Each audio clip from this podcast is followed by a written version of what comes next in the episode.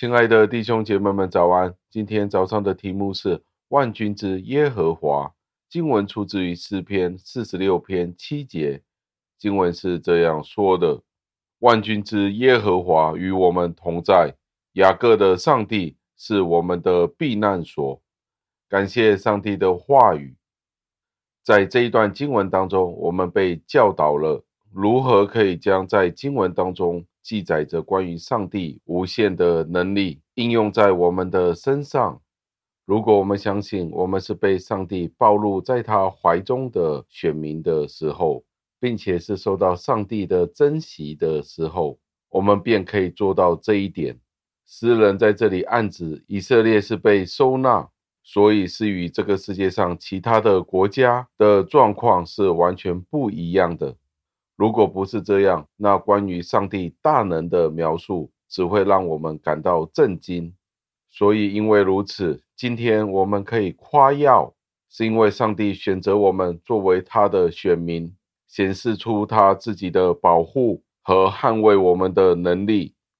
先知们必须通过称呼上帝为万军之耶和华、万军的神来赞美上帝的能力，之后再增加了一个称谓，就是雅各的神。通过这个称谓，先知确定上帝在早期与亚伯拉罕所立的约，就是亚伯拉罕的后裔在继承上帝所应许的恩典的时候。他们便不会怀疑上帝仍然在眷顾着他们。为了让我们的信心能够真正坚立地停留在上帝的身上，我们必须考虑到上帝的属性是有两个部分。第一，就是不可估量的能力，上帝已经征服了这个世界；第二，就是上帝父神的慈爱，上帝在他的话语当中表现出了他的爱。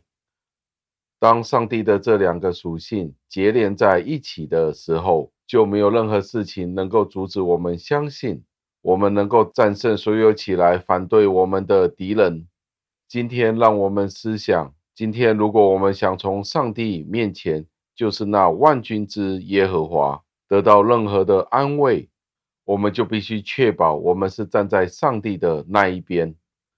这就是所有问题核心的关键。这也是我们所有的希望，我们可以寄托在那位既全能又有爱心的上帝身上。让我们一起祷告，亲爱的恩主，我们再一次地赞美感谢您，因为诗人使用了万军之耶和华的这一个称呼的时候，就让我们知道了，我们所投靠的不是一位弱者，而是一位全能者。我们所相信的神，不是那些的木偶，也不是那些陶泥偶像，而是那位创造天地的主，就是您自己。您也是我们的父雅各的上帝。借着您的应许，我们就知道，我们今天所相信的，不单单只是一位神明，而是一位爱我们的上帝。多谢您这一段经文的提醒。使我们可以相信您，因为您与我们立约，在为创造我们之先，我们已经被拣选了。